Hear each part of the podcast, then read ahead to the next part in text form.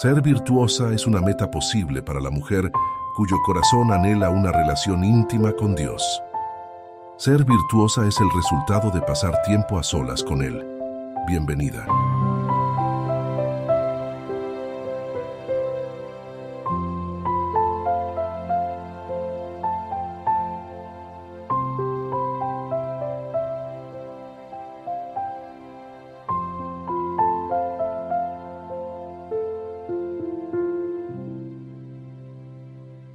Amigos son aquellos extraños seres que nos preguntan cómo estamos y se esperan a oír la contestación.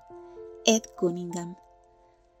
Hola, hola, ¿cómo estás? Buen día, buen día. Hoy es jueves 22 de febrero, ya casi casi estamos terminando nuestra semana laboral. Mi nombre es Anelia, qué gusto saludarte y darte la bienvenida una vez más a nuestro devocional para damas, hoy con el título La que llora contigo. Leo en Mateo capítulo 26, versículo 38. Jesús les dijo, Siento en mi alma una tristeza de muerte. Quédense ustedes aquí y permanezcan despiertos conmigo. Jesús nos enseñó que en momentos de angustia uno pide la ayuda o la compañía de sus amigos más cercanos, como hizo él en Getsemaní justo antes de ser entregado. Sabiendo lo que le esperaba, Jesús se llevó a Pedro y a los dos hijos de Zebedeo y comenzó a sentirse muy triste y angustiado. Les dijo, Siento en mi alma una tristeza de muerte. Quédense ustedes aquí y permanezcan despiertos conmigo. En otras palabras, no me dejen solo ahora porque estoy terriblemente triste y preocupado. Oren por mí mientras yo oro al Señor. Jesús sabía que un amigo de verdad es el que aparece cuando todos los demás se van, aun cuando humanamente comete errores como quedarse dormido antes de tiempo. Pero está ahí. ¿Dónde si no iba a estar? Una amiga es quien te hace sentir su presencia y su apoyo en tus momentos de mayor preocupación, tristeza, dolor y soledad. Una amiga Está a tu lado en la enfermedad, en el divorcio, en los problemas de tus hijos, en tus fracasos profesionales, en la muerte de tus padres.